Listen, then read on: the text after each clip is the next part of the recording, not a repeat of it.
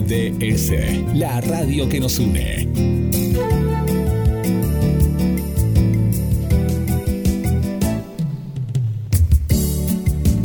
En nuestro aire,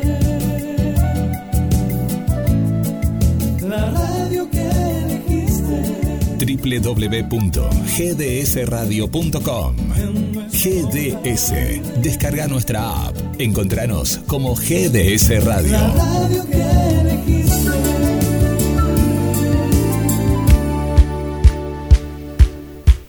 En instantes, nada más en GDS, la radio que nos une. Llega el clásico de todos los martes a la noche, a las puertas de Magonia. Pero antes le vamos a dar la bienvenida, la bienvenida en esta noche a nuestro amigo Luis Lapenta y los hechos más importantes que sucedieron un día como hoy en Mar del Plata, Argentina y el mundo. Bienvenido Luis. Gracias una vez más, Guillermo. Vamos a las efemérides de este martes 30 de marzo, homenajeando a los que ya no están. 1956 se iba de la vida Luis Bayón Herrera a los 66 años. Fue director de cine, dramaturgo.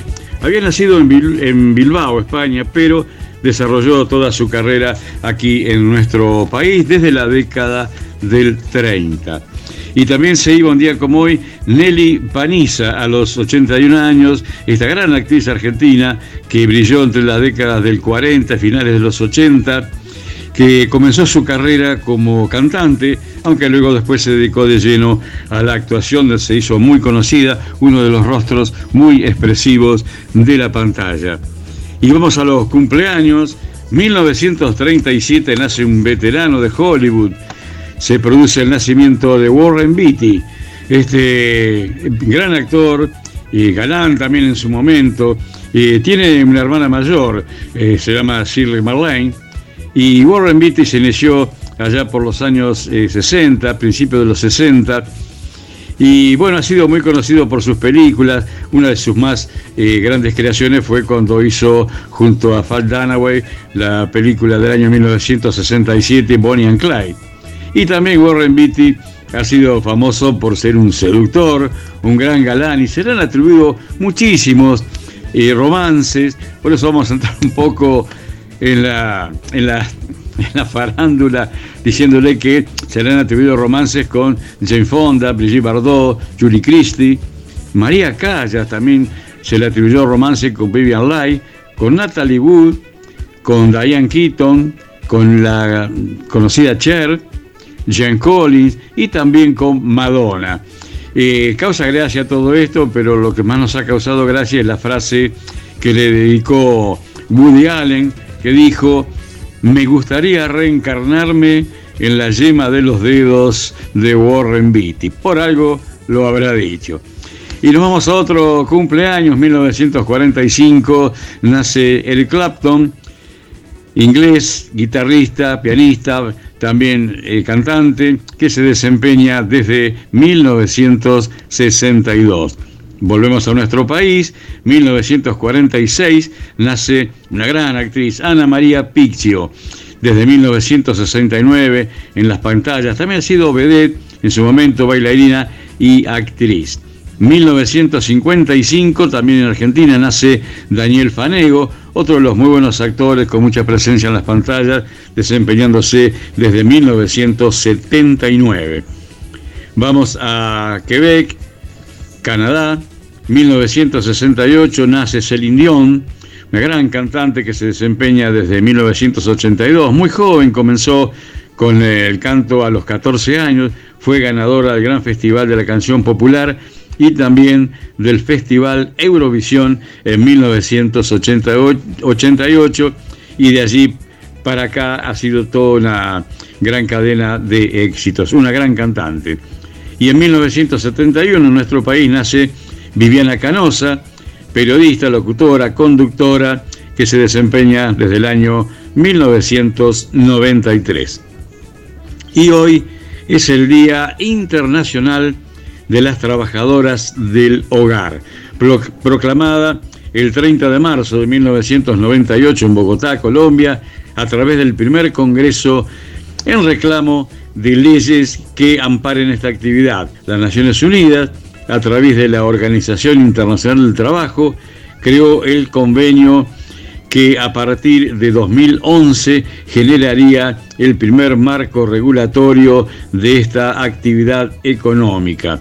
Allí se creó la Unión Personal Auxiliar de Casas Particulares, así que les mandamos un saludo a todos los integrantes de esta actividad. Nada más por hoy, muchísimas gracias, hasta mañana. Gracias eh, Luis La Penta y de esta manera, ¿están preparadas? ¿Están preparados? Comienza a las puertas de Magonia.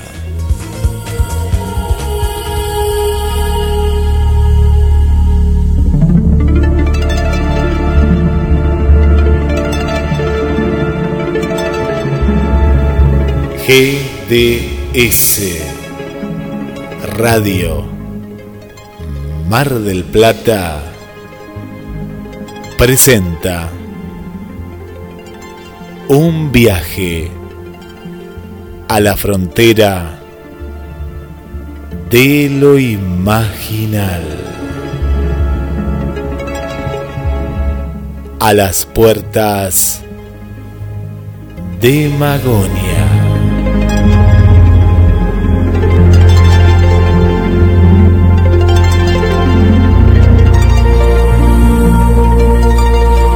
Los enigmas de la vida.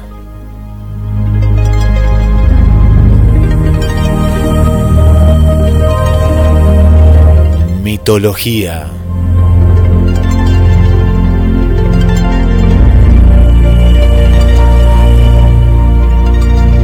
Historias urbanas.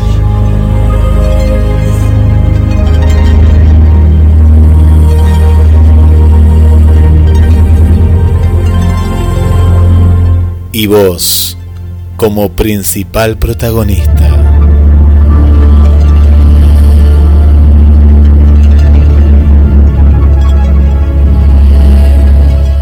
A las puertas de Magonia. Locución Guillermo San Martino. Y le damos la bienvenida al conductor y criador del programa, el señor Carlos Matos. Hola Carlos, buenas noches. Hola Guille, buenas noches, ¿cómo estamos? Bien, bien, muy bien. Hoy, hoy tenemos un, tema pedido hace, hace unas semanas atrás, eh, esta cuestión de los objetos fuera de tiempo.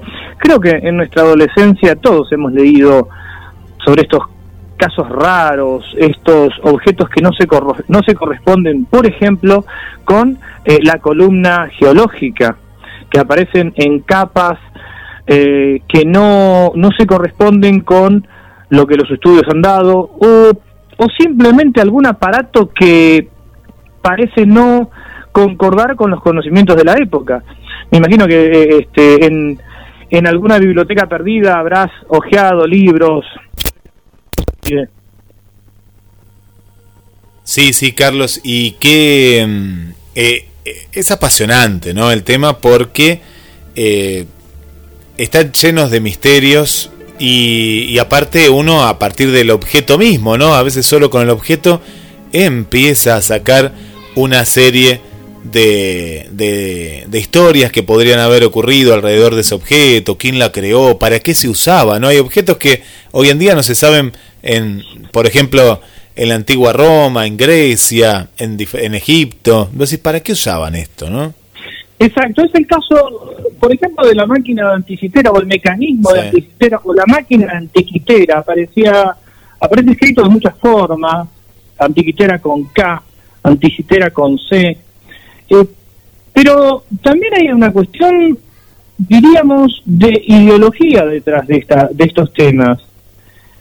Se parte de la idea, en muchos casos, que en la antigüedad las civilizaciones no eran tan avanzadas. Y tal vez esto se instaló a, a principios del siglo XIX, cobró fuerza con Comte en esta especie de alianza entre el, la sociología y la teoría de la evolución de Darwin, pero llevada al plano de lo histórico y de lo sociológico. También eh, debemos decir que estas ideas no fueron ingenuas porque sirvió en parte para justificar los imperialismos con la excusa de la civilización. Bueno, pero ¿qué tiene que ver todo esto con, con los fuera de tiempo?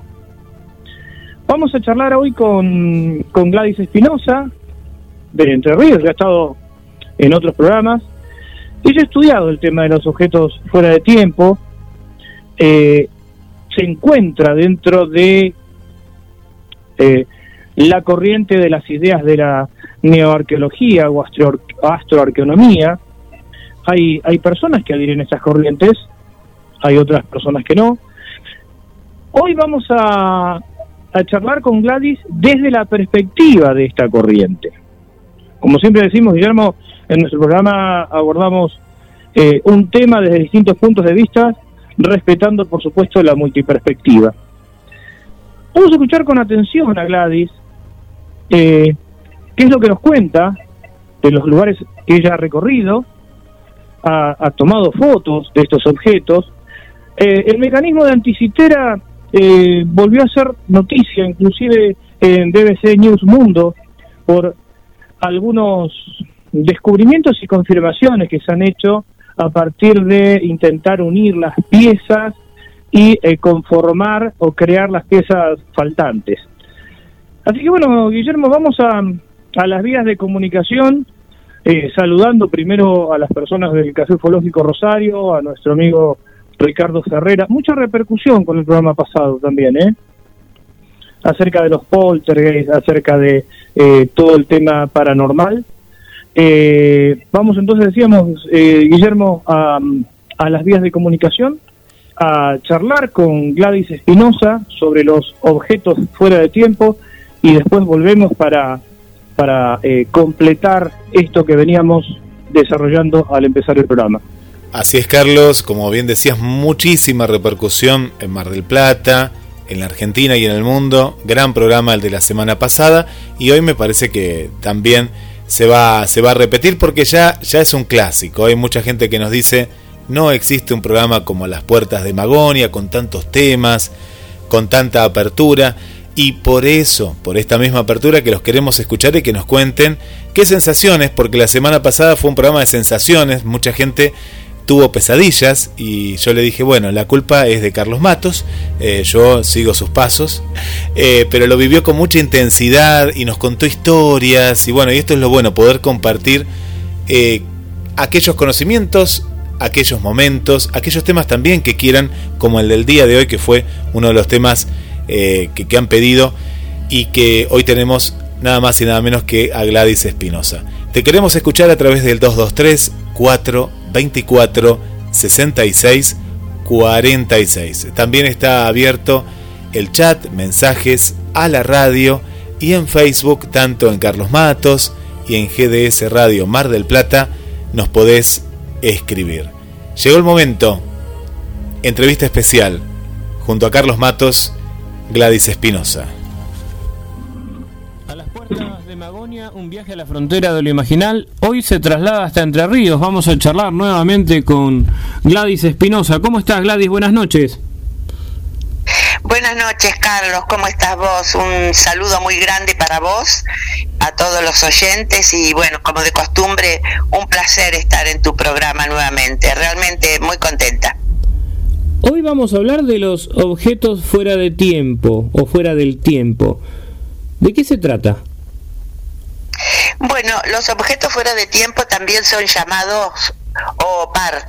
Es un término usado para denominar a un objeto de interés histórico, ya sea arqueológico o paleontológico, que se encuentra en realidad en un contexto muy inusual o aparentemente imposible que podría desafiar la cronología de la historia convencional. En realidad, Carlos, es un tema realmente polémico para los científicos, porque estos objetos se encuentran esparcidos por todas partes del planeta desafían la historia tal y como la conocemos hoy en día.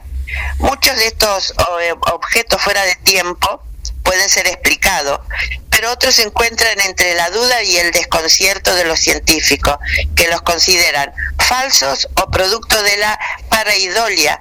Recordemos que la pareidolia es el fenómeno psicológico donde un estímulo vago y aleatorio es percibido erróneamente como una forma reconocida reconocible.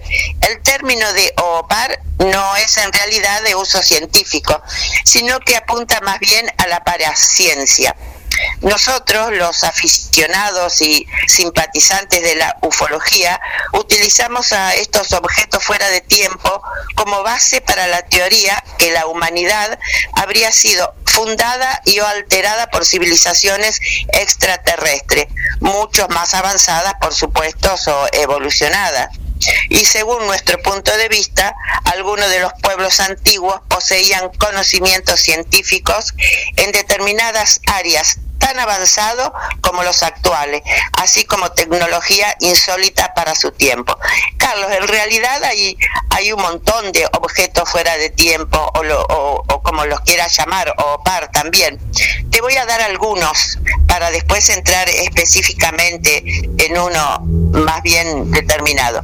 Por ejemplo, tenés la máquina la máquina de antiquitera en Grecia, tenés las piedras de Ica en Perú, las calaveras de cristal, las lámparas de dandera, las vimanas en India que figuran en todos los, los libros sagrados de la India, esas famosas como máquinas de guerra que aparentan en los dibujos de los libros sagrados.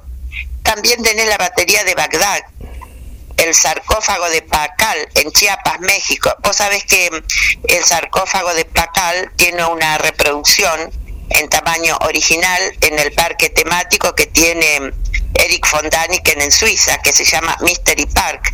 Es donde yo voy a visitarlo a von Daniken prácticamente todos los años. Bueno, eso es un tema para otro para otra noche. Sí, otra otra noche nos vas a contar, otra noche nos vas a contar tus charlas con von Daniken. Muy lindo, sí. También tenés las líneas de Nazca en Perú, eh, la famosa figurita al Dogu de Japón, las, las esferas de Costa Rica, el mapa de Piris Rey, la lente de Nimut. Bueno, en realidad es larguísima la lista, este Carlos, de los objetos fuera de tiempo. Imagínate lo que esto representa para mí, porque por todos lados donde yo anduve, tener la oportunidad de encontrarme con alguno de estos objetos en distintos museos, en realidad ha sido un poco como mi prioridad, ¿no? Bastante emocionante y gratificante, porque vos sabés que los museos, los principales museos, hacen intercambio de sus objetos y hacen exposiciones temporales en distintos países, es decir, se dan como en préstamo estos objetos y así este, uno tiene la oportunidad de ver en qué lugar está más cerca como para poder ir verlos a este museo. Por ejemplo, no necesariamente tenés que estar en el Museo de Egipto, sino que a lo mejor, como yo me pasé, me pasó eso en el 2019, este, que todo, todo el tesoro de Tutankamón estaba en préstamo en París. Entonces me resultaba más fácil ir a París que ir a Egipto. Y esto facilita muchísimo las cosas cuando vos haces seguimiento de estos objetos. Bueno, más o menos te di una reseña de lo que son los objetos fuera de tiempo. ¿Querés que hablemos de alguno de ellos? Sí, en principio, eh, contame cuál es el objeto que más llamó tu atención. Mira, el objeto que más llamó mi atención, porque está comprobado científicamente que es real, porque los otros puede quedar alguna duda que sea, viste, que sean falsos, pero el que sí, el que sí se comprobó por los científicos que es real, real, es la máquina de antiquitera. La máquina de antiquitera nos tenemos que ubicar en Atenas, Grecia, en el museo. La máquina de antiquitera, te cuento, yo en el año 2018 me fui a, Suiza, a Grecia, fui al Museo Arqueológico lógico eh, de Atenas, porque sabía que esta máquina estaba ahí. Yo digo una máquina y vos te imaginás algo enorme, como me pareció a mí, o yo lo veía en los libros y me pareció una máquina enorme. Es una máquina chiquitita que apenas viste te, te cabe en la mano. Ahora vamos a ver. Estaba, por supuesto, infranqueable para mí en una muy cuidada vitrina. Pero bueno, te voy a contar un poco la historia de, esta máquina para que te des cuenta de la importancia que tiene. Vamos a ubicarnos en el siglo I antes de Cristo, más o menos en el año 80. Este, nos vamos a imaginar que una galera naufraga en el mar Egeo, viste, frente a la isla de Antiquitera, de ahí el nombre, ¿no es cierto? Eh, así como en el, en el, fondo del mar, como en un bosque de peñasco con estatuas de mármol y bronce, ánforas y jarrones, pieza de oro y plata, todo lo que vos te puedas imaginar que una galera llevaba como grandes tesoros en aquella época. Este tesoro se recuperó en el año 1900 pero en aquella época ni ahora se puede calcular el valor arqueológico de estos restos. Es sencillamente ilimitado por el tesoro que contenía la galera, ¿no es cierto? Pero yo diría que entre tanto legado clásico, entre tanto tesoro de la antigüedad, entre tantas piezas riquísimas, un pequeñísimo objeto apenas se destacaba, que entonces es hoy pasa a ser el más importante de todo este tesoro en oro y joyas que se encontró, ¿no es cierto? En ese momento nadie le prestó atención porque era insignificante, porque al fin y al cabo no parecía más que una piedra calcárea, parecía un pedazo de, un trozo de piedra en el fondo del mar, ¿no es cierto? Que estaba así como caído entre, entre todas las joyas. Pero aquella simple piedra es hoy uno de los fetiches más valorados del Museo Arqueológico de Atenas y yo estaba allí en ese museo, ¿no es cierto?, en una vitrina que lo exhibía y un cartelito que apenas decía la máquina de antiquitera.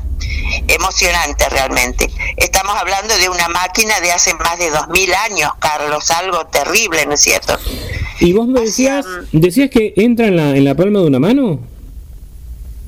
Sí, la agarrás con las dos manos. La agarrás con las dos manos. O sea, estaba dentro de la vitrina, pero ahora te voy a dar este te, voy a dar bien las dimensiones y todo eso, pero para que vos te des una idea, la agarrabas como con una mano, claro. pequeñita que era, no era, yo me imaginaba algo gigante, ¿no es cierto? Este, en el año 1955 nadie se quiso dar cuenta de que la pieza podía albergar un secreto que había esquivado el paso de 19 siglos sumergido en las aguas del Egeo, imagínate. Entonces el, en esa época el arqueólogo Derek de Sola Price limpió el objeto, limpió esta, este como pedazo de piedra, ¿no? Eh, este arqueólogo les trajo las impurezas atrapadas, viste, por la agresiva acción del mar, por supuesto, del ¿no? Claro. Y, sin siquiera imaginarlo, se encontró sin lugar, a, sin lugar a dudas con el mecanismo de relojería y astronómico más complejo de la antigüedad. Era como un reloj grande, ¿no es cierto? La máquina es pequeñita, apenas tiene pocos centímetros. Sin embargo, sus detalles están trabajados como si el antiquísimo relojero hubiera dispuesto de una lupa de mil aumentos, porque de otra manera no se podía haber hecho esto. Y en ese momento, que sepamos, la lupa no se había inventado. Mirá cómo estaba formada este, la maquinita. Cuenta con una rueda dentada principal de 240 dientes y otras 40 que como un rompecabezas engarzan entre sí, es decir, que era como un reloj. Todo el conjunto está unido sobre nueve escalas móviles y tres, eh, tres ejes. Ahora, lo más inquietante, sorprendente y enigmático de todo esto es que la maquinita había sido troquelada sobre una única placa de bronce de 2 milímetros de espesor. Fíjate vos todo lo que tenía la... porque eh, los científicos hicieron dos reproducciones de esta maquinita que están en el museo, están al lado en otra vitrina, y lograron que la máquina, la reproducción, digamos, funcionara perfectamente. Por eso todo lo que yo te estoy este, contando. Por eso los expertos, eh, la conclusión de ello es que el objeto es un reloj mecánico astronómicamente perfecto y extraordinariamente preciso. Ahora, Carlos, pensemos un poco. Hasta el siglo XX no pudo obtenerse una máquina similar, pero alguien en realidad en tiempos de Jesús ya había desarrollado una tecnología lo suficientemente avanzada para lograrlo. Imagínate la maravilla. Es decir, que por eso esta máquina es tan importante. Una publicación científica lo dijo en su momento. Este hallazgo nos obliga a revisar nuestros conocimientos sobre la historia de la ciencia. Imagínate que los movimientos del Sol y la Luna, también los de Venus y también los de Marte, eh, pensá que Marte fue descubierto por Galileo Galilei en 1610. Y yo te estoy hablando que los movimientos del Sol, la Luna, Venus, Marte, que las horas del día, que las horas de la noche, las fases lunares, el comienzo de las estaciones y muchísimo más. Estaba todo plasmado en esta maquinita. Todo esto se ofrecía gracias a su al mecanismo que tenía esta sorprendente máquina. Esto es lo que hace que se la denomine este objeto fuera de tiempo. En el año 2009 se hicieron reproducciones por distintos científicos, como te contaba recién, y funcionan a la perfección.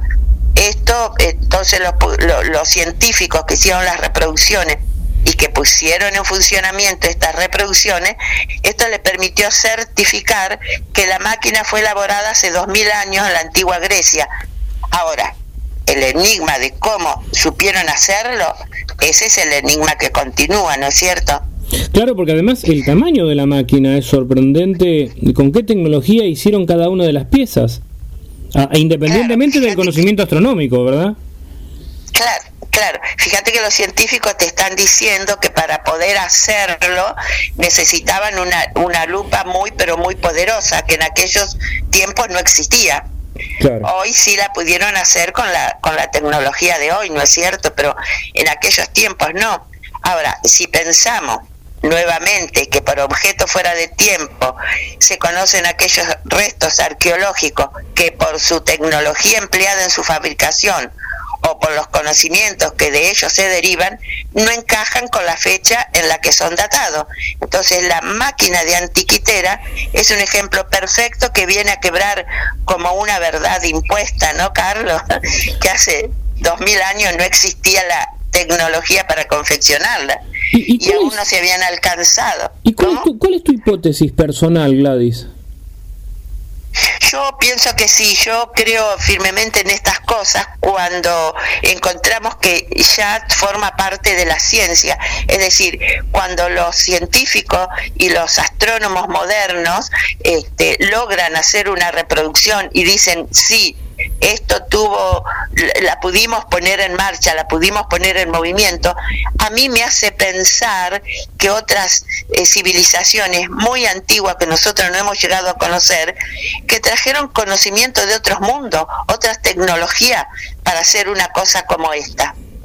Eh, alguien con otra tecnología que, que, vino de otros mundos, no, no, no puede ser de nosotros, con la historia de la humanidad que nosotros conocemos tiene que haber venido de otros, de otros lugares mucho más lejanos, como que, eh, para que pudieran hacer esto. Y como esto hay muchísimas, muchísimas cosas más, ¿no es cierto? De la máquina de antiquitera se encontró solamente ese ejemplar, eh, el que está en el Museo de Grecia. ¿No hay algún otro ejemplar como si se hubieran fabricado varias? No se conoce por no, lo menos. No, no, no. No, eh, de la máquina, mira que yo he recorrido mucho y he seguido mucho la historia de esta máquina justamente por eso. Este, el único, el único, digamos, resto, el único pedazo que queda es el que, el que queda acá en Grecia. No hay reproducciones de el original. No, claro. Sí hay hay dos reproducciones, pero ya este, la máquina terminada y reconocida por científicos actuales para demostrar si podía funcionar o no podía funcionar. Eso sí, eso está en el museo, pero está como como máquina terminada, pero el, el trozo en sí no, solamente este solamente en este museo este la tienen que es el, ya te digo el, el museo de, de Atenas no este museo de arqueología de Atenas en Grecia. Por eso para mí este es el más importante porque hay una demostración científica. Los otros que yo te pueda hablar bueno eh, alguien me puede decir y no sé tenemos dudas puede ser eh, alguien se ha presentado y ha dicho no son falsos pero la máquina de antiquitera no porque los mismos los mismos científicos la probaron entonces eh, para mí es la más, claro, linda no la como es como la, piedra es como la piedra angular de eh, comprender que había cosas distintas eh, hace muchísimo tiempo atrás que los antiguos no eran no eran tan primitivos como se nos quiere vender y bueno se abre esta hipótesis que vos marcás acerca de el lugar de donde puede provenir toda esta tecnología Claro, porque con la máquina de antiquitera, al tener un reconocimiento científico, fíjate que yo te dije al comienzo, cuando estábamos hablando de la definición sobre los objetos, este, mm, no es de uso científico, es más bien está relacionado con la paraciencia. En cambio, esta maquinita sí fue reconocida por la ciencia, por, la ciencia. por los científicos, por los astrónomos modernos. Entonces, eso te hace pensar cómo pudo existir en aquella época, estamos hablando de más de 2000 años, este, cómo pudo existir una tecnología como para que pudieran este, fabricarla, hacerla de esta manera, ¿no?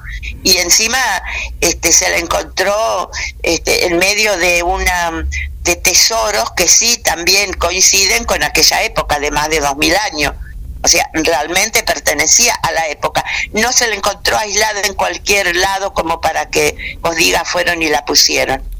Además, por años y años estuvo guardadita como una piedra que no servía y que no tenía nada que ver con el con los tesoros encontrados, porque este, en realidad en los museos le daban más importancia al tesoro en joyas que se encontró que a esta como piedra sucia que estaba, ¿no? Hasta que, bueno, alguien la descubre, ya te digo a este arqueólogo, le llamó la atención, empieza a limpiarla, le saca las impurezas típicas del mar Egeo, viste el fondo del mar que este se pegan todas impurezas y cuando le saca todo eso, bueno, sale a la luz este este trozo de maquinita, ¿no? Este por eso es preciosa para mí es preciosa, eh, es creíble. ¿Y qué otro objeto sigue en importancia a, esta máquina? Mira, eh, yo tengo un objeto que es este mm, es raro eh, porque primero estuvo en el museo y después se lo retiró y hay dos teorías por las cuales se, se lo retiró. Una de las teorías es porque dicen que puede ser falsa y la otra teoría porque tenemos que ubicarnos en Estambul, en Turquía, y este, se dieron cuenta que parecía una nave con un un, este con un astronauta que dirigía la nave y este no era muy este acorde a la religión de, de Estambul viste que ellos son muy religiosos y muy estrictos entonces por eso también me llama la atención ¿Quieres que te cuente un poco la historia de esta sí, navecita? Sí, sí. Esto se llama, ya nos tenemos que ir a Estambul, ya salimos de Grecia, ¿no es cierto?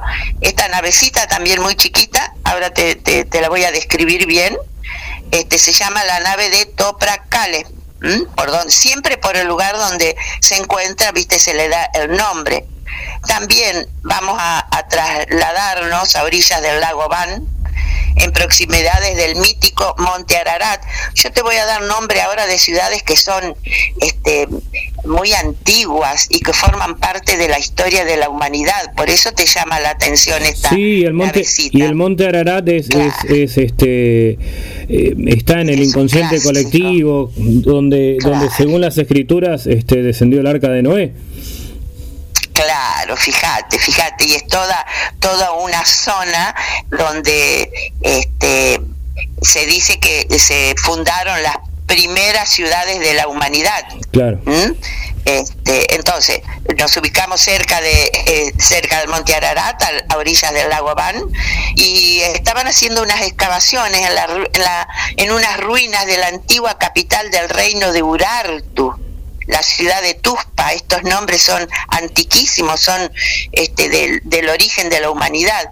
Actualmente Tuspa es conocida como Tupracale, por eso el nombre de la navecita, ¿no? Y estamos en Turquía. Allí encontraron un extraño objeto eh, de unos 3.000 años de antigüedad. Mirá, ya nos estamos trasladando a 3.000 años que fue depositada al Museo Arqueológico de Estambul, en Turquía. Entonces, como yo sabía que estaba ahí, nos vamos hasta allá, hasta Turquía, ¿no? La figura, mira, es chiquita, mide unos 23 centímetros de largo, de, alto tendrá 9 centímetros y de ancho 8 centímetros. Este, y no daba lugar a dudas realmente sobre lo que representaba porque estaba así, estaba tallada, bien, bien formadita, la figura de un cohete con el extremo delantero en forma de cono. Tenía toberas de expulsión de gases en la parte superior y por si fuera poco tenía una cabina en la parte central en la que estaba representada la figura de un tripulante o un piloto al que solo le faltaba la cabeza. Quizá le faltaba la cabeza o se había perdido por algún golpe al ser la parte más que más sobresalía de todo el conjunto, ¿no? Entonces era lo más sensible de, de, esta figura y la cabecita desapareció. ¿Y en qué material estaba, en qué material estaba hecho Gladys esta, esta pieza? Sí, Sí, sí, ahora, ahora te lo cuento. El piloto vestía un traje de una sola pieza y tenía formas acanaladas y permanecía con las piernas dobladas sobre el pecho, como que estaba, viste, dirigía la navecita.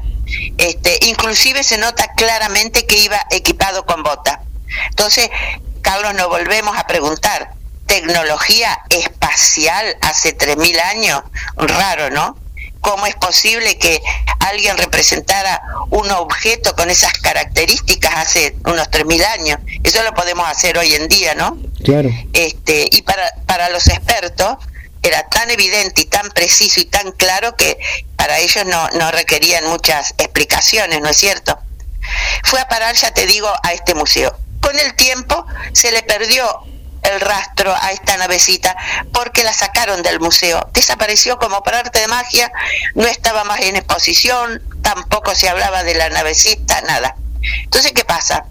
El conocido y lamentable, lamentablemente fallecido, viste que yo te hablo mucho de él, de Secharia Sitchin, o Zacarías Sitchin, el famoso traductor de textos sumerios y tantos textos de la antigüedad, este, él le puso el título de El caso del astronauta sin cabeza y en su libro más conocido de Expediciones de Crónicas en la Tierra, eh, Secharia Sitchin, habla muchísimo de esta navecita.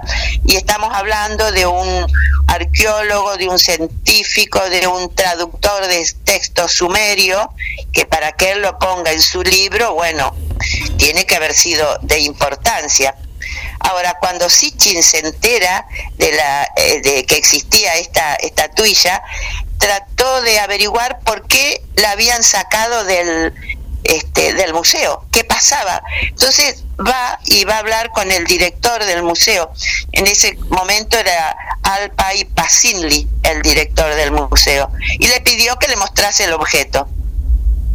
Para Sitchin, imagínate, él pensaba que el museo no lo quería mostrar porque hacerlo representaba la figura de un astronauta y esto era como que suponía una ruptura tan grande con todo lo conocido hasta el momento que lo más cómodo era ocultarla. Es decir, este, la, la religión de Estambul es mucho más estricta todavía que la nuestra, ¿no? Este, el, director del museo le pregunta a Sitchin qué le había parecido el objeto y este hombre, el, el Sitchin le responde, tiene el aspecto y da la sensación de estar hecho de algún material poroso acá vamos a tu pregunta, ¿no? Esto le está contestando Sitchin al, al director del museo. dice, de estar hecho de algún material poroso. Dice, algún tipo de piedra de poco peso, pero no parece escayola. Acordate que escayola era el yeso calcinado que mezclado con agua, viste que se emplea como material de escultura para hacer moldes y todo eso. Él, él decía que no, que no parecía que era eso. Sichin dice, he estado buscando marcas de liquefacción, la costura esa que aparece en la juntura de las dos mitades del molde, cuando se le quita el molde, pero no encontró costura alguna. Los surcos que se ven en el objeto forman parte del diseño. Si se hubiera hecho con escayola y se hubiera pinchado, eh, pintado por fuera, se vería blanca la fractura donde estuvo la cabeza. Sin embargo, ese color pardo amarillento lo cubre todo es el color natural de la, piedra, de la, de la piedra utilizada. Esto es lo que sostenía Sichi, ¿no? Del material que estaba hecho. Esto ya te digo, fue conservado durante un tiempo en el museo y luego lo ocultaron al público. Este, pensaron este, que no, no era conveniente ya que eh, parecía la estatuilla una perfecta nave espacial. Este, en realidad te puedo decir, por eso yo te decía que la anterior es mi preferida, pero esta me da muchísima curiosidad porque en realidad su, su origen es incierto. Hay, hay dos teorías. Unos dicen que el objeto fue rescatado cuando un turista trataba de sacarlo del país. Y la otra teoría es que fue llevada al museo para venderlo en el año 1973. Pero bueno, yo te diría que un origen incierto no es indicativo de fraude. Eso no quiere decir que esté comprobado que es un, un fraude. Claro, estamos, en, estamos en una situación como de, suspenso hasta resolverlo. Claro. A ver, para un lado, para otro. Claro, pero sí que lo es si realmente estuviera hecho de yeso mezclado con polvo de mármol, como afirman los detractores, y que no tenga absolutamente nada en común con el resto de elementos que fueron recuperados del reino de Urartu. Urartu son, es la ciudad antigua que yo te había mencionado donde se lo encontró. O sea que, por un lado, Sitchin este, que es este gran científico eh, que muchísima importancia tuvo en todo lo que es civilizaciones antiguas y origen de la humanidad, este, él dice que sí que era real, pero hay otros que dicen que era de, ya te digo, yeso mezclado con polvo de mármol. Así que este, sigue esa disyuntiva, este, como vos decís. Ahora yo te voy a a dar mi, mi, experiencia personal, por eso te quería contar sobre la nave de Toprakale. Este, en el 2019 nosotros vamos a visitar el Museo de Estambul, justamente yo quería ver qué pasaba con la nave, si realmente estaba o no estaba. Este, bueno, vamos con mi marido, vamos de piso en piso, por arriba, para abajo. El museo es un museo muy, pero muy grande, que tiene varios pisos, tiene muchísimas salas, realmente completo. Nos revisamos todos los pisos, nos revisamos toda la sala, no podíamos encontrar la nave. El objeto no aparecía. Preguntamos a todo el mundo que pudiéramos preguntar, no no encontrábamos ninguna, ninguna información, nadie sabía nada. Nos aconsejáramos que recorriéramos el sector de mantenimiento de piezas, a ver si estaba allí para que a lo mejor le estaban haciendo alguna reparación. Vamos allí y tampoco ninguna información. Nos dijeron una, un especialista que estaba reparando este, alguna, otros objetos, nos dijo que sí, que él había tenido conocimiento, que en algún momento había estado, pero que ya lo habían retirado y él realmente no sabía el motivo. Bueno, un poco desilusionado nos vamos del, del, museo porque no lo pudimos encontrar, pero sí teníamos la certeza que había estado en algún momento y por qué lo habían retirado. Nos vamos a un, un restaurante típico del lugar, este, que el dueño hablaba muy bien español, entonces, viste, podíamos hablar más fluidamente con este señor. Y el medio, viste, con una, con una sonrisa en los labios, nos dice, ¿no? Que un objeto como esta nave no era muy conveniente mantenerlo en un museo, ya que estaba contra las leyes y costumbres de su propia religión. Él tenía conocimiento de que tenía la forma de una nave con un astronauta que fue hecho hace 3.000 años él dice no estaba muy acorde con la religión de su país, era como contradictorio. Y seguramente el objeto estaba muy bien guardado en los sótanos, era lo que se comentaba por el tema de la religión. Así que bueno, mi querido Carlos, esta es la historia de mi pequeña nave. No, no pudiste, no pudiste dar con la nave, pero sí con gente que eh, te pudo brindar referencias acerca de la nave.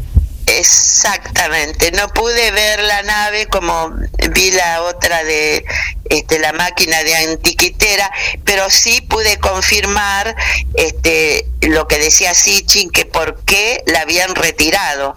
Él sostenía que era por problemas de religión, ¿no? Y ya te digo, el, un especialista que estaba en, este, para reconstruir objetos en el museo tenía esa teoría y este sencillo hombre dueño de un restaurante también dice lo mismo, como que él ya conocía esa historia.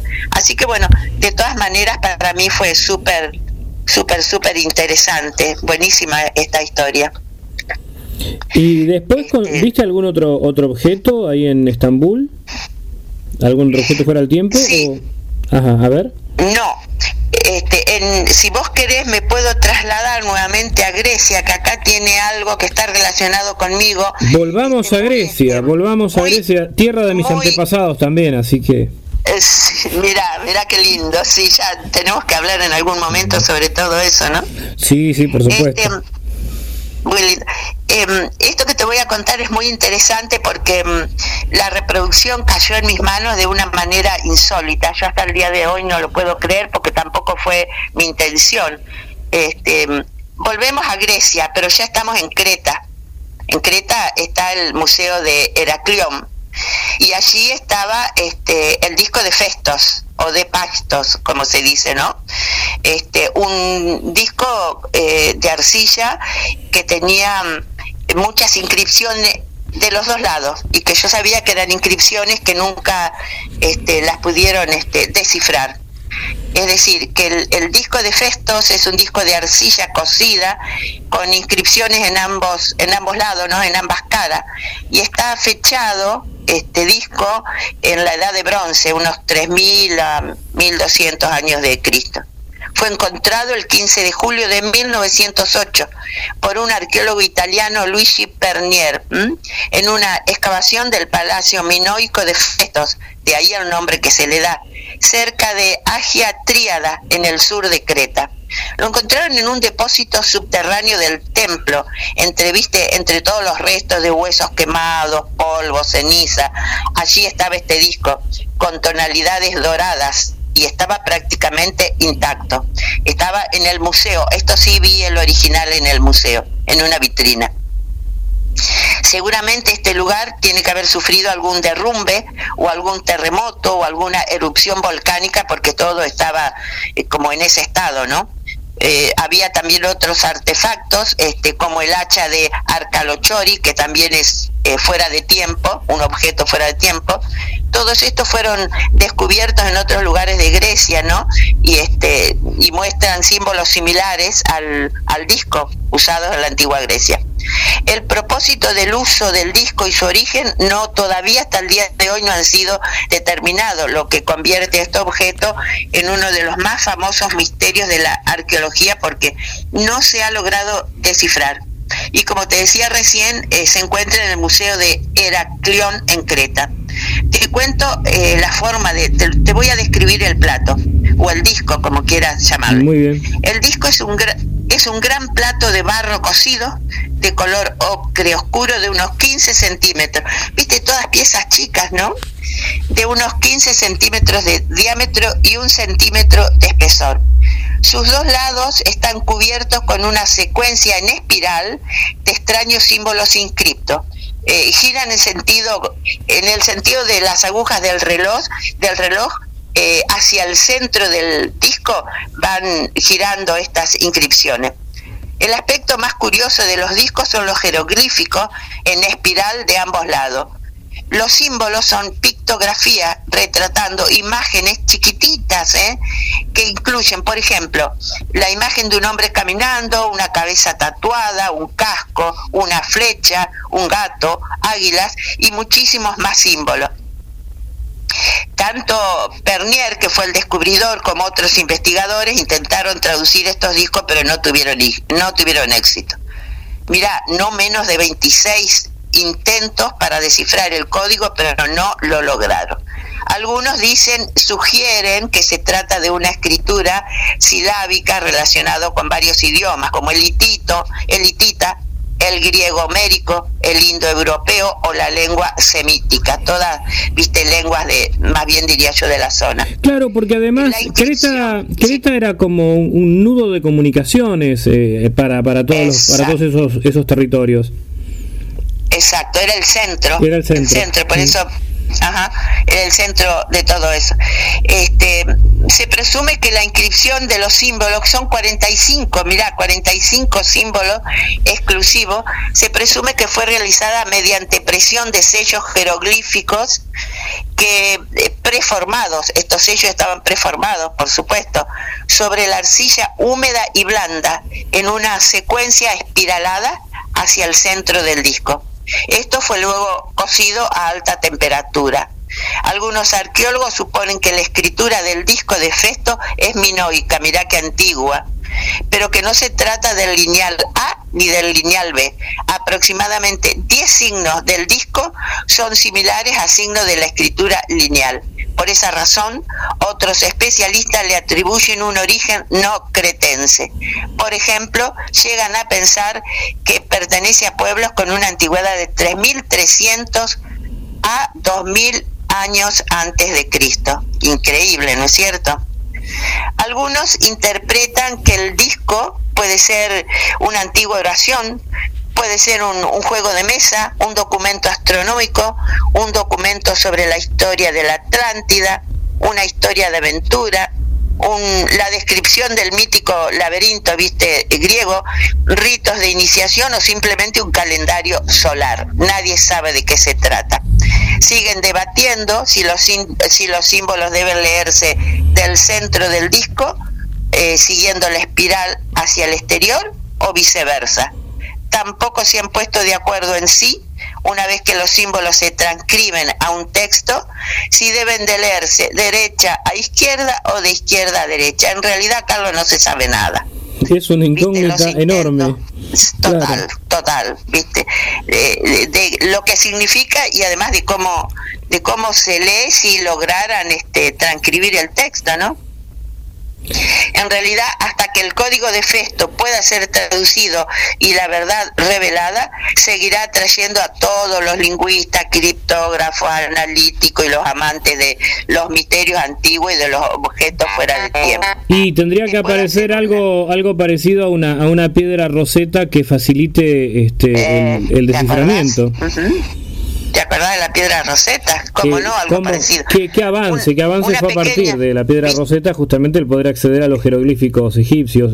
Ojalá aparezca algo así. Se abrió, se abrió un panorama completo con, con la piedra que es. Te doy una pequeña información sobre Festos.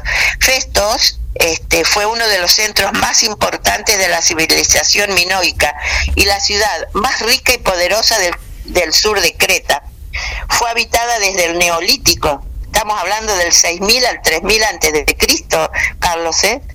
Este, fue habitada desde el Neolítico hasta la fundación y desarrollo de los palacios minoicos en el siglo XV antes de Cristo. Según la mitología, Festo, donde fue encontrado este, este disco, por eso el nombre, este, era el trono del rey Radamantis, que era el hermano del rey Minos, y también fue la ciudad que dio origen al gran sabio y adivino Epiménides, uno de los siete sabios del mundo antiguo. Esta es la descripción del disco de Festo. Ahora vos preguntame por qué me llama la atención a mí y cuál es la experiencia mía. Sí, sí, sí, porque eh, te, detuviste con, con, muchísimo detalle en, este disco y, no deja de ser un objeto eh, que interroga a la ciencia y a la historia. Sí, sí. Mirá lo que me pasó a mí. Sin querer, ¿eh? porque no, esto, esto no lo planifiqué. Este, te cuento la experiencia mía. Como te dije anteriormente, en agosto del 2019 en el Museo de Heraclión en Creta, Grecia, encuentro el disco, pero encuentro el disco, lo veo, eso te quiero decir con que lo encuentro, lo veo en una vitrina, le saco fotos, lo estudio, me gusta, bueno, estaba re feliz, estaba emocionada, justamente elegí Grecia porque eh, seguía los objetos misteriosos o fuera de tiempo, pero también elegí Grecia para visitar la isla de Santorini, eso es otro tema interesante, porque una de las teorías sobre la ubicación de la antigua Atlántida es Santorini. Entonces, eh, por eso también elegí eso. Pero bueno, eso es para otro. No te voy a interrumpir esta, esta noche. No, pero, pero eh, vamos a hacer un programa sobre la Atlántida, nos vienen pidiendo los oyentes, así que eh, te vamos a, a convocar más adelante para hablar específicamente de las teorías de la Atlántida. Sí, porque Santorini es una de las eh, teorías que allí estuvo ubicada la Atlántida. Este, por eso también fui este, atraída por, por eso, ¿no? Bueno, sigo con mi famoso disco. Este, como, como te contaba, el disco es pequeño, este, pero no porque sea pequeñito y a través de un vidrio dejara de ser emocionante. Fue muy emocionante para mí, ¿no es cierto? A mí me invade una especie de alegría, pero también melancolía cuando los veo porque pienso que la cantidad de años y civilizaciones posibles que puedan representar y que me separan de ello, ¿no es cierto? Bueno, este del disco de Festo sí existen réplicas que están desparramadas por el mundo. No muchos, no muchas réplicas, pero están desparramadas. Este, se supone que la original es esta que yo te, eh, te conté. Eh, pero una de estas réplicas cae a mis manos, está en mi poder sin querer, y esto es lo que yo te, quiero contar. ¿Está ahí en tu casa? ¿La, la, tenés vos en este momento? Sí, señor. Puedo mandar una foto, te pongo mi mano para que veas que la tengo, ¿no? no, no, no, pero, por supuesto que, que, que, te creemos, o sea, no, no hace falta que pongas la mano, simplemente me imagino eh, el tenerlo ahí en tu casa como debe ser un objeto de culto prácticamente. No, no, no sabes, viste. Y, y mirá cómo llegó a mis manos. Y yo, eh, cuando volvemos de, ir a, Grecia y de ir a Turquía y todo eso con, con Walter, que es mi, marido, estaba, ya teníamos que volver a Argentina, entonces estábamos paseando por esos caminitos de montaña de Suiza, viste, tan lindo que hay, hay este pueblitos muy lindos, muy bellos, y ahí se acostumbran mucho, se llaman broquis, los broquis son negocios de compra-venta en general. Y a mí me encanta entrar a los broquis y revolver todo lo que hay porque siempre encontrás algo interesante. ¿viste? Yo te conté que yo además colecciono piedras semipreciosas y caracoles. Entonces siempre encuentro este, cosas raras. Me encanta. Entonces veo en un estante eh, muy apurada porque estaban ya para cerrar y, allá son muy estrictos, viste, con la hora no. Yo le decía a mi marido, pedile por favor cinco minutos, no, no, no, viste, bueno.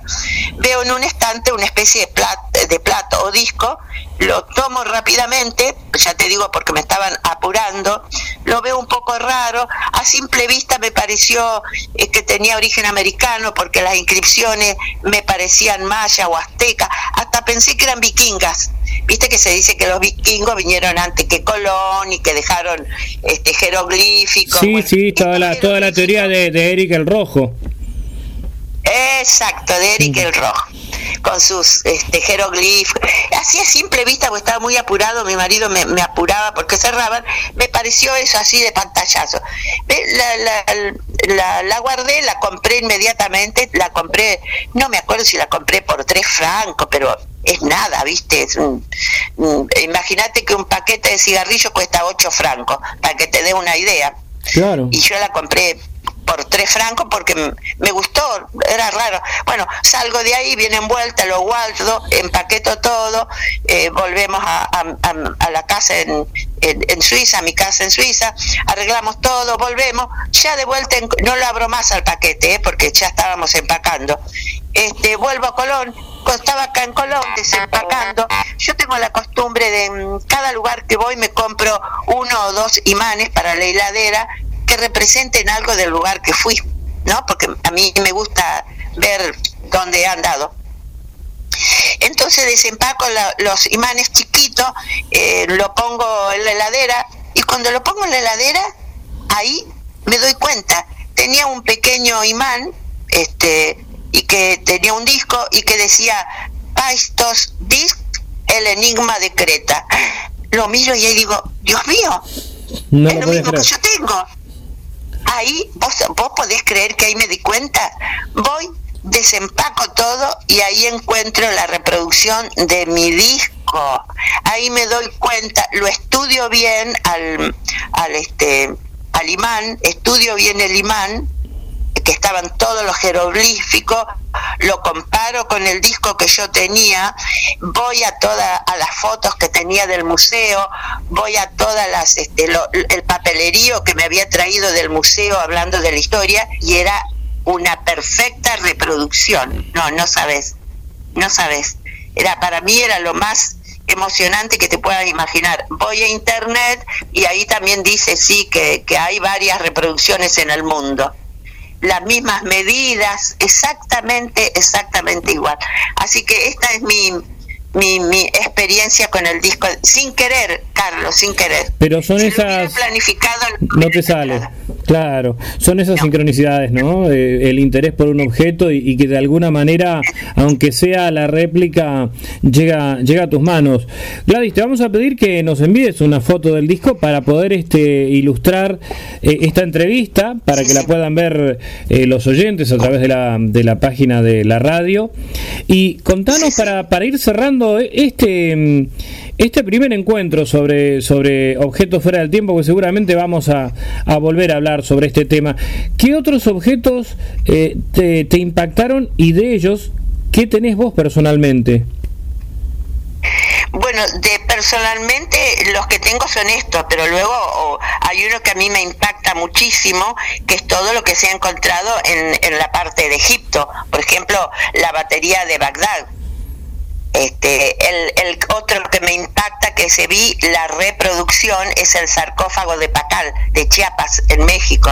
La historia viste del rey Pacal este eso eh, la reproducción que yo vi en el parque temático Mystery Park de Erico Fontaniker es una reproducción de tamaño natural. Es un un, astronauta que está acostado y que tiene eh, toda la reproducción de, mm, de una nave en su interior porque el rey Pacal es como que está acostado manejando esta nave, parecida a la navecita que yo te hablaba, que no, no la pude encontrar, pero no, este, esto es una, es como si le haces un corte interno a una nave con el astronauta digamos, al hacer un corte ves todo, la máquina, todas las maquinarias, todos los detalles de, de la nave espacial y del rey Pacal, eh, que está bien definido eh, como indígena, este, está bien su rostro, está su posición perfecta,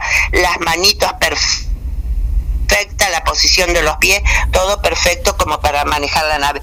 Eso sí me impactó muchísimo, porque además ya te digo, yo vi, pero vi la reproducción, no he ido a México como para ver el sarcófago, eso es una cosa que siempre, Claro. siempre lo quise ver. Pero- pero Otra viste- cosa que también me impactó muchísimo, que decime. No, te preguntaba, ¿lo viste? Pero lo viste en, en, eh, en tamaño natural, porque hay algunas reproducciones pequeñas dando vueltas, eh, eh, gente que, que ha traído de México. eh, No, eh, no. pero esto vos lo pudiste ver eh, eh, en el tamaño real, digamos. te, te explico cómo está en el parque temático en Suiza. Está la reproducción eh, en tamaño natural, eh, está hecho en piedra y está recubierto todo por una vitrina de vidrio, es decir, que vos la ves, está muy bien cuidado y está muy bien hecho. Eh, vos la ves a través del vidrio. no la podés tocar.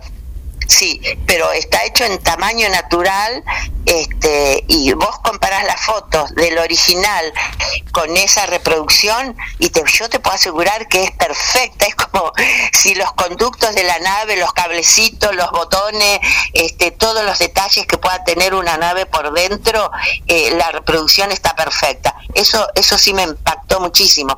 Y bueno, bueno, vos, no te imaginate que el, este, la tumba de Pacal, este, acá en México es una tumba antiquísima y es real. Eso sí no tiene, este, no tiene dudas de que pueda ser este falso. o que puede ser una reproducción. Reproducción es lo que yo vi en Suiza. Claro, vos viste la reproducción. en México la tumba en sí no es una... Sí, la, la tumba existe. Claro, yo vi la reproducción.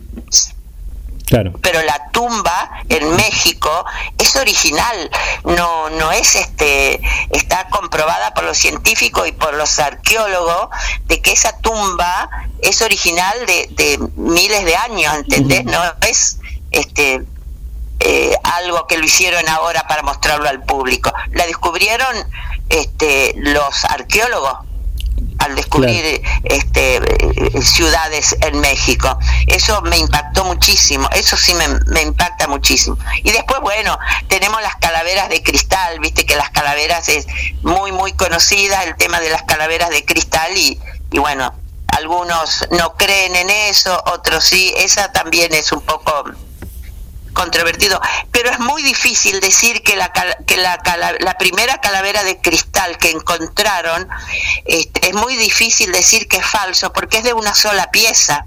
O sea, las dos primeras que se encontró, la primera que se encontró, se encontró la mandíbula aparte, es articulada, pero la segunda que se encontró es un trozo completo de cuarzo y el cuarzo es muy difícil de trabajarlo y es muy difícil de datar también la fecha. Entonces vos decís, si encontraron y es antiguo, ¿cómo tenían la tecnología para poder tallar el cuarzo en una sola pieza? Que el cuarzo se puede tallar con la tecnología de hoy solamente. Esa es otra incógnita. Esa es hermosa, las calaveras de cristal. Sí, hay muchas ilustraciones, creo que... Y después tenés... Creo que a toda la gente que se volcó a la, a la astroarqueología, astroarqueología, astroarqueología o la neoarqueología, me, me, parece que los primeros pasos eh, eh, los dieron viendo estas fotos de las calaveras de cristal que en los años 70, 80 sobre todo, ¿no? Este, se difundieron tanto. Sí, sí, sí, sí.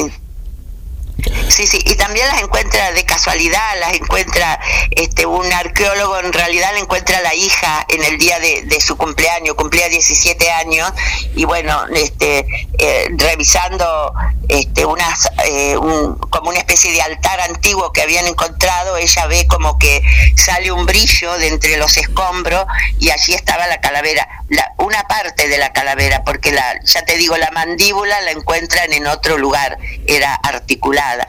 Entonces te llaman muchísimo, muchísimo la atención, viste, o sea, algunos pueden, este, pueden tener una duda. Por ejemplo, las bimanas. ¿Cómo se puede dudar de las bimanas? Las bimanas están dibujadas en los libros sagrados de la India de, de hace siglos. Son especies de, de máquinas rarísimas como luchando en el cielo, como un combate en el cielo. ¿Y, y cómo, cómo se puede dudar de eso? ¿Cómo en aquella época, cómo pueden haber dibujado eso? ¿No? Eso, no sé, me parece tan, tan real todo eso. Después, este, las líneas de Nazca, cuánto tema las líneas de Nazca que se pueden ver desde tanta altura, ¿no? Que hace falta este claro para poder interpretarlas. Gladys, se nos fue el tiempo, pero pero vamos sí. a seguir, nos quedan muchísimos temas. Te comprometemos como como la vez pasada para eh, hablar de la ruta de María Magdalena y también eh, volver sobre sobre algunos objetos fuera del tiempo. Gladys, muchísimas sí. gracias por, por estos minutos eh, y, y, y te esperamos en futuros programas.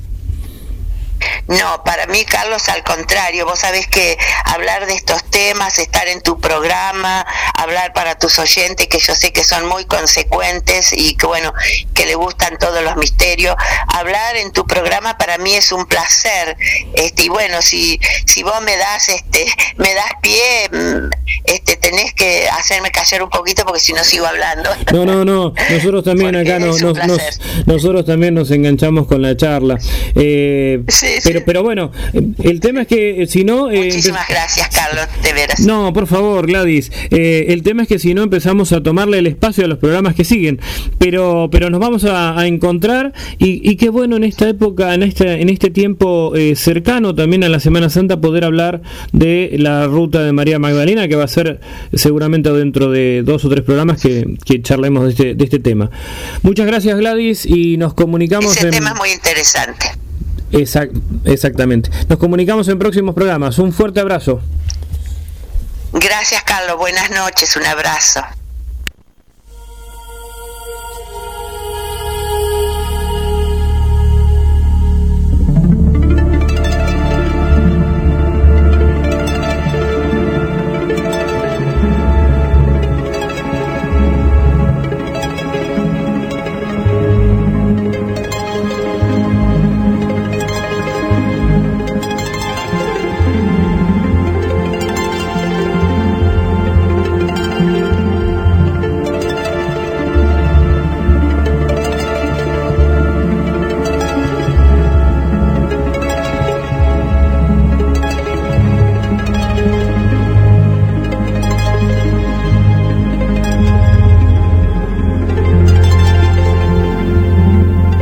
En vivo a las puertas de Magonia, los mensajes que, nos van llegando a la producción de, la radio. Muchas gracias por estar ahí del otro lado. Por aquí, bueno, me vengo a enterar, mira vos, ¿eh? eh estando en Mar del Plata y demás, feliz cumpleaños a Carlos Matos, de Ricardo Ferreira, saludos también a Guillermo San Martino. Mira vos, ¿eh? se han enterado en Inglaterra Ricardo, que es el cumpleaños de Carlos y yo no sabía. Bueno, qué bien, gracias Ricardo. Eh, ahora lo voy a saludar. Ahora cuando nos conectemos con el estudio de A las Puertas eh, de Magonia, el cumpleaños de nuestro conductor y creador del programa, Carlos Matos. Un saludo para Vanessa, eh, Vanessa que no se pierde ni un programa y está ahí muy, muy atenta, muy atenta en la escucha. Gracias Vanessa. Un saludo para Sonia, para Esther, para Trinidad y para Pablo desde el centro, gracias por acompañarnos. Para Carla de Capital Federal nos está escuchando. Andrea desde Gualeguay Entre Ríos. A nuestro compañero Luis Lapenta, eh, que nos trae las efemérides, que, nos compartió algo que eh, lo vamos a estar pasando en instantes nada más también en el programa. Un saludo también para la gente de, de México, eh, de México, que nos está escuchando, nuevos amigos, eh, para Jime, para Sergio, desde Distrito Federal. Bueno, y un saludo en general eh, para toda la gente que nos escucha. Mirá vos, Carlos, que me vengo a enterar por, por nuestro amigo Ricardo de Inglaterra que hoy era tu cumpleaños. Feliz cumpleaños. No, en, realidad fue ayer, ayer 29 ah, de marzo. Bueno, ayer, ayer. Bueno, te saludo porque no sabía, así que bueno, espero que le hayas pasado muy bien en familia. La, la, pasamos realmente muy muy bien en familia, eh, mitad presencial, mitad virtual, como como son estas épocas, así ¿no? Es, así es. Este, justo cuando bueno cuando cuando Nati terminó de trabajar eh, con su actividad docente, eh, bueno, cenamos, eh, estábamos acá en casa, estaba mi sobrina estaba Nati, Mayra, estaba yo, y por, el, por el teléfono, por videollamada, este mi hijo, mi nuera, eh, Oscar, María, eh, Matías y Nilo, este, los nietos, así que bien, la verdad que en esta modalidad rara, segundo cumpleaños en pandemia, Guillermo. ¿Sabes que, me, acuerdo, mirá cómo pasó el tiempo, me acuerdo cuando contaste el primer cumpleaños, ¿no? En el programa de la liebre sería, que lo habías contado. Claro. Eh, y mira vos que ya, ya pasó un año, pero parece que pasó menos tiempo. Bueno, qué, qué cuestión, ¿no? La del tiempo y, y, bueno, y lo que pasa alrededor del mismo, ¿no? Es algo, algo para analizar también. Hablando del tiempo, eh, este, estos temas que, que, trajo Gladys, los objetos fuera de tiempo, abren varias posibilidades. Eh, para, para dar un informe completo, tenemos que decir también que se han encontrado en algunas catedrales eh, símbolos en los que aparecen astronautas. Ahora, esto, esto tiene que ver vamos a hablar de, eh, de, lo que apareció en algunas catedrales de Europa. Después voy a citar bien la fuente, eh, pero cuando tenga también eh, el material gráfico para que lo podamos compartir con nuestros oyentes. En la época medieval, ¿se conocía la tecnología de los astronautas, la tecnología eh, de la navegación espacial? Bueno, hay un astronauta que está en una catedral, eso es un hecho. Sí, sí, sí. ¿Qué explicación hay a esto?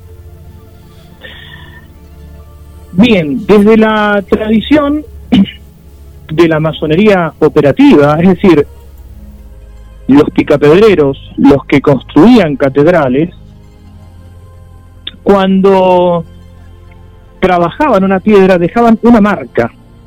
Esa marca era necesaria para poder pagar el, salario, es decir, que cada eh, cantero o picapedrero que modelaba esa piedra eh, tenía una manera de acreditar que eso lo había hecho él. Es así que aparecen diferentes marcas. Y a partir de estas marcas también se puede datar en qué fecha se construyó tal o cual catedral o cuántos años llevó la construcción de esa catedral. ¿Qué tiene que ver esto con el astronauta? Es simple. Muchas catedrales se han reparado en pleno siglo XX.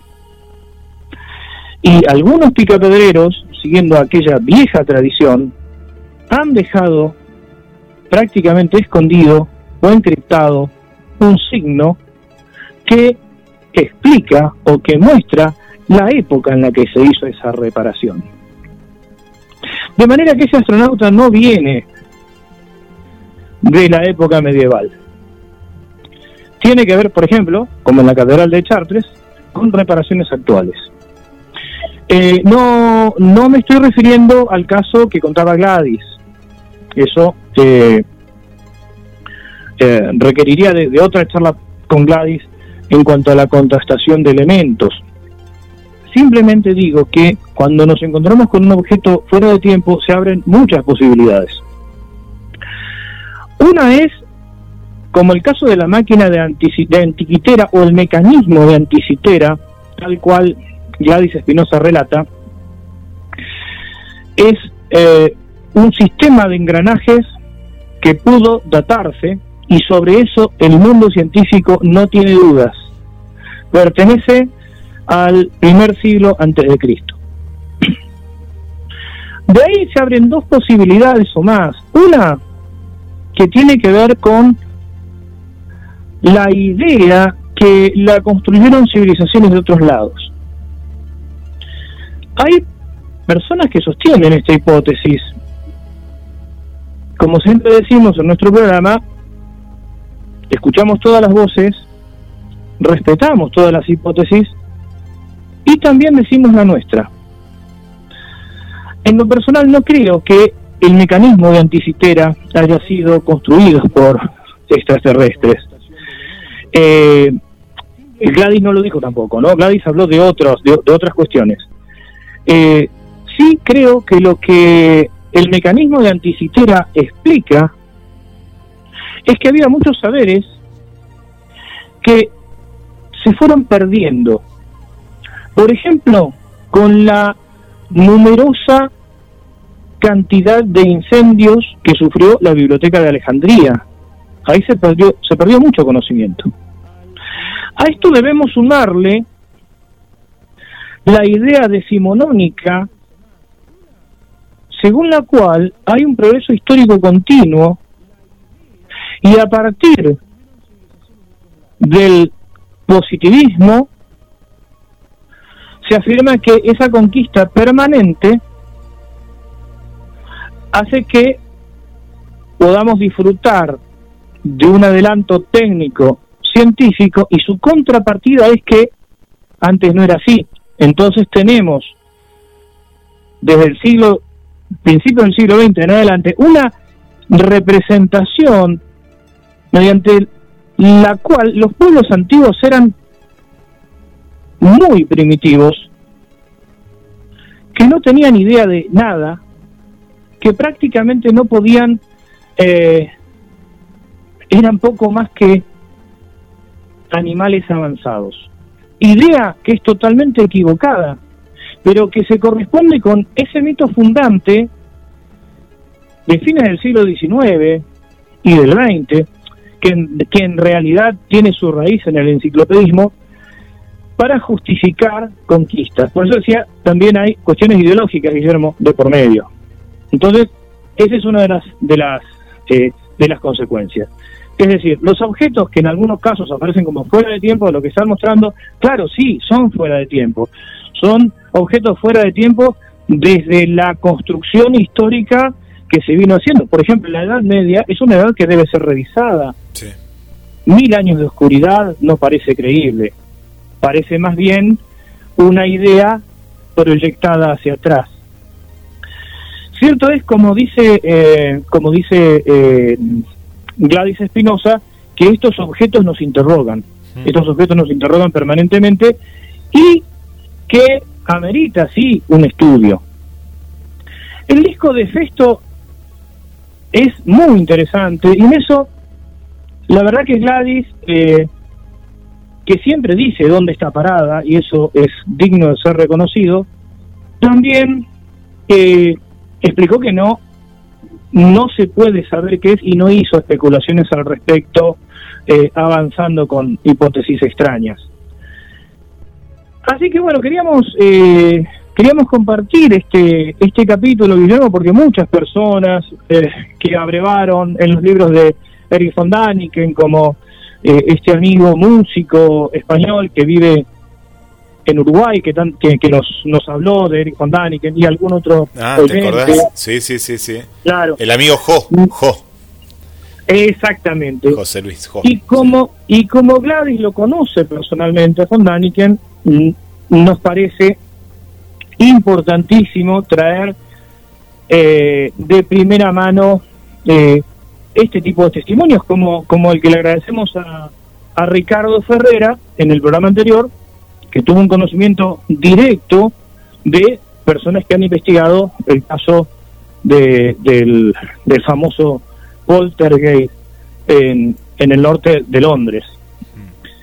Así que bueno, no vamos a cerrar el tema, seguramente vamos a, a volver, pero sí nos parece importante en homenaje a, no diría a la objetividad, porque en estas cosas es muy difícil ser objetivo, pero sí a un compromiso ético también con, con nuestros oyentes, el decir qué es lo que ocurre en muchas esculturas donde encontramos objetos extrapolados, como en las catedrales europeas, donde evidentemente quien hace la reparación, como ha ocurrido también, como está ocurriendo en este momento después del tremendo incendio, ¿te acordás? Este, en, en, París, eh, en Notre Dame, eh, en este momento se están haciendo reparaciones y es muy posible, es muy posible, ¿por qué no?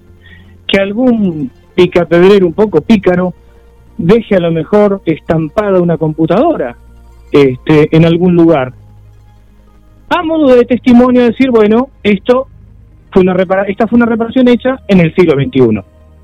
El tema es que dentro de tres o cuatro siglos, quien estudie el misterio de esa catedral este, no, no vaya a creer que la computadora pertenecía al 1200. Claro, Carlos, viste que cuando en, en, en la historia no hay, no hay una manera de comprobar ciertos hechos, bueno, ahí viene justamente la, la teoría, la imaginación, que, que, es parte de eso, ¿no? Cuando, por ejemplo, a un rompecabezas nos falta alguna pieza, bueno, tratamos de, de crearla, eh, ya es algo innato de, nuestra, de nuestro cerebro, ¿no? Eh, y eso es lo que pasa muchas veces, ¿no?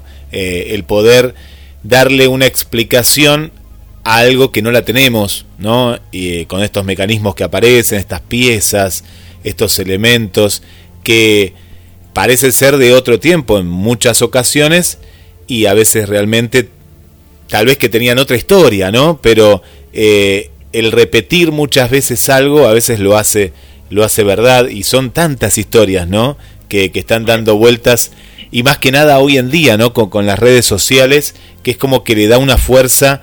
Yo veo esto, ¿no? Desde hace un tiempo atrás, desde que hay tanto acceso a las redes sociales, porque antes todos estos temas se podían buscar en libros. Yo acá tengo una colección que, que un día te voy a, te voy a compartir, eh, que debe ser de los 90 por ahí, cuando Internet todavía no existía de manera popular. Y, y, que habla de todos estos misterios y es apasionante. Después te voy a ir tirando algunos temas. Y, pero claro, esos libros llegaban a las personas aquellas que estaban interesados en comprarlos. Yo me acuerdo los compré eh, en Buenos Aires, pero tendría que 15 años por ahí. Y, y bueno, en, una feria del libro, me acuerdo que fue, en una feria del libro. Y la cuestión es que hoy en día hay tantas historias, ¿no? Dando vueltas, eh, porque el ser humano no se quiere quedar con la incertidumbre, sino que quiere ir siempre. Y esto es interesante, ¿no? En busca de la verdad. Seguro, además, eh, eh, la principal eh, cualidad que, que, no debemos perder es el asombro. Mm. Yo tengo mucho respeto por, por los investigadores, más allá de la corriente en la que se encuadren. Guillermo, muchos de, de, muchas de las personas que han pasado por acá eh, concuerdan con nuestro pensamiento, otras personas no, pero sí respetamos el compromiso. Ahora, eh, para, para poner un ejemplo claro de esto que venimos hablando, de qué manera cada eh, momento histórico se inventa su propio mito, hay algo que creo que nos va a poner blanco sobre negro a nuestros oyentes y a nosotros mismos al recordar. Lo hemos dicho ya en este programa. Cuando íbamos al jardín o a la primaria, primer grado, segundo grado, acercándonos al 12 de octubre, escuchamos esta historia de boca de las maestras.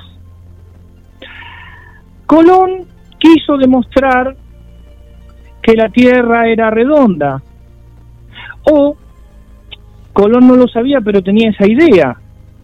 Hasta ese momento se creía que la Tierra era plana, era un disco, y la gente pensaba que estaba la tierra sobre un elefante gigante y cada pata de un elefante del elefante sobre una tortuga y que entonces se llegaba al final. Y pero Colón quería demostrar que la tierra era redonda porque hasta ese momento nadie lo sabía. A vos esta historia te resonará cuando eras chico era, era parte Carlos de, de la educación que hemos tenido no eh, era parte de ese, eh, de ese imaginario. Yo me acuerdo de las revistas eh, Villiquen, ¿no? Que compraba. Yo era más de comprar anteojito, ¿no? Y, y nos hacían estudiar todo, todos estos temas. Claro que sí. Sí, sí, sí. Bien.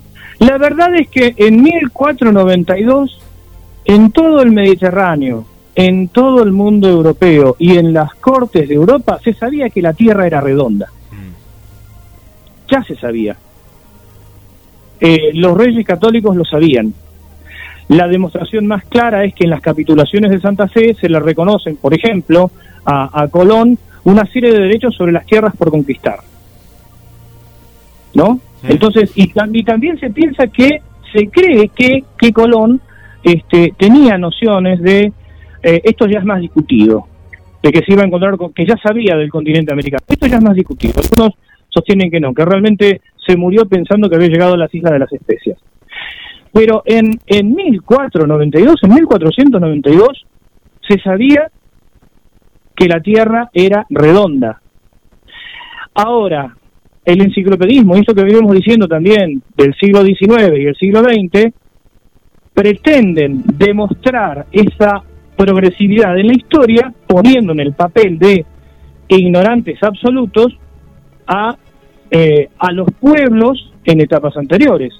Es más, cuando hablamos con Sebastián Muso, recordábamos que Eratóstenes midió, el bibliotecario de la Biblioteca de Alejandría, antes de Cristo, midió este, la circunferencia de la Tierra. Una prueba más, una prueba más. En la Divina Comedia de Dante Alighieri, mucho antes de 1492, no solo que se, se parte de la idea que la Tierra es redonda, es esférica en este caso, sería geoide de la forma correcta, pero esférica. No solo que se habla de eso, sino que cuando el Dante, acompañado por Virgilio, atraviesa el centro de la Tierra, que es cuando cruza por la espalda del demonio, y sale del otro lado, aparece una constelación en forma de cruz. O sea que también había una noción de lo que después, bueno, se llamaría la, Cruz del Sur. Es decir, eso que aprendimos en la primaria fue un gran macanazo eh, para eh, explicar que, eh, que fue un gran avance lo de Colón al demostrar que la Tierra era, era redonda y que antes no se sabía, lo cual es totalmente falso. Entonces, este tipo de cosas se siguen reproduciendo porque es como una especie de etnocentrismo cada época quiere manifestarse como la mejor. Entonces, para manifestarse como la mejor, nada mejor, valga, la repetición, que colocar en una escala inferior a épocas anteriores. Si esto fuera cierto, nunca habría habido decadencia, siempre hubiéramos vivido un progreso continuo, cosa que no fue así. Claro, claro. Bueno, y, cerramos con el, el, dicho el dicho popular, ¿no? De la calle, acá de, de acá o de allá, de donde nos están escuchando. Todo tiempo pasado fue mejor y bueno, y no es así. Bueno, eh, te, vamos a saludar rápidamente, bueno, Lorena y todo el Café Ufológico, como lo ha saludado, dice, qué gran programa, eh, qué gran programa. Eh, de mi amiga, junto a mi amiga Gladys Espinosa, nos escribe Lorena. Esteban dice, abrazo grande, Guille, Carlitos, qué gustazo escuchar las vivencias de Gladys, Gladys Espinosa. Nuestra amiga Esther ahí que le encantó. Esther fue una de las que tuvo mucho miedo la semana pasada, que no pudo dormir bien, pero hoy hoy hoy fue un programa. Sí, sí, descansó bien y todo. Em, sí, sí, por eso nos, nos parecía nos parecía este, hacer un programa un poco más distendido. Adelanto que el, el martes que viene lo vamos a tener a, Diego Viegas nuevamente para, para mm, continuar con el análisis de los símbolos en los relatos infantiles. Y bueno, hacer un, saludo a Olivia también, la, veo por ahí, de aquí de Mar del Plata a, nuestra amiga Marcela, que la semana que viene ya están de vuelta con Marina en conexión con las estrellas. Eh, tenemos también por aquí a Héctor, no quiero dejar de saludar al, amigo Héctor también, gracias por, por, acompañarnos. Para um, Sebastián aquí de Mar del Plata, eh, Sebastián, un abrazo, un abrazo para él también, para Gabriela eh, ¿Quién más tenemos para María Cecilia? También, muchas gracias. Eh, para Drina, nuestra querida amiga de Washington. Eh, bueno, Héctor lo volvemos a saludar. Para Elsa también, una nueva amiga. Le damos la bienvenida. Eh, así que mucha gente todos los martes escuchando. Y bueno, la semana que viene ya nos diste ahí un adelanto. Yo quiero seguir recomendando, estoy viendo la segunda temporada del hipnotizador y mañana en la Estación de los Sueños vamos a hablar de la hipnosis y la ciencia. Eh, una muy buena miniserie del año 2015, la primera temporada, la segunda temporada del año 2017. Me gustaría adelantar algo porque después te lo voy a contar en privado. Eh, la segunda temporada está excelente. La primera es buena, la segunda es excelente. Me parece que finaliza ahí porque después no hay más temporadas. Con eh, es una coproducción Brasil-Argentina y el, actor principal es Leonardo Sbaraglia y grandes actores que no conocemos porque muchos son de, de, Brasil. Eh, un tema para tratar, ¿no? En algún momento el tema de la hipnosis. Y, bueno, de, dejar abierto ahí. Mañana entonces vamos a estar ahí este, al pie del cañón bueno, no sé si al pie del cañón, seguramente comiendo, cenando, escuchando la estación de los sueños. Así es, desde las 22 horas y bueno, y después también en la repetición. Así que Carlos, bueno, mandarte un, un abrazo y, mañana a la mañana estaremos con la liebre desde las 10 de la mañana y contarles a, a todas las amigas y amigos que este programa seguramente mañana, ¿eh? hoy a la noche lo pueden ver, pero se tienen que dar un poquito más tarde, ver el podcast que ya va a estar publicado a las puertas de Magonia, sino mañana a primera hora ya tiene el programa para, para compartirlo, pues sabemos que mucha gente hasta lo vuelve a escuchar, ¿eh? lo está escuchando ahora en vivo y, le gusta volver a escucharlo y compartirlo también con sus amistades.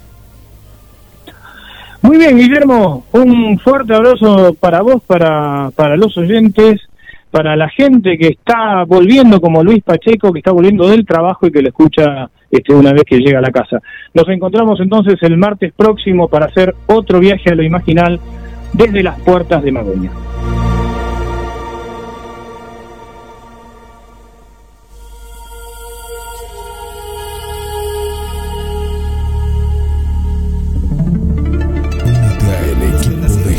Radio HD 223 448 4637. Somos un equipo. Amen.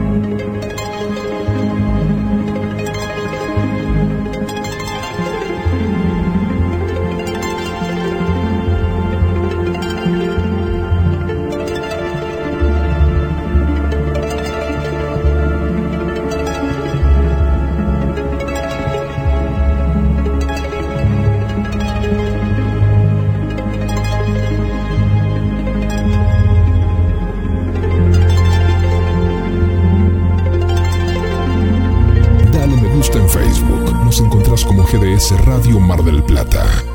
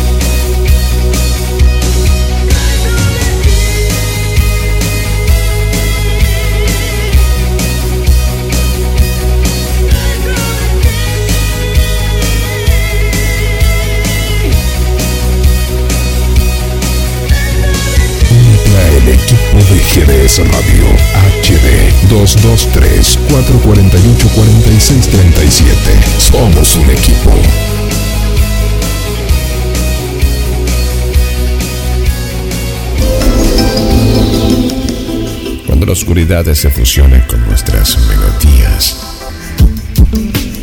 GDS Radio, la radio que nos une. Escúchanos en www.gdsradio.com.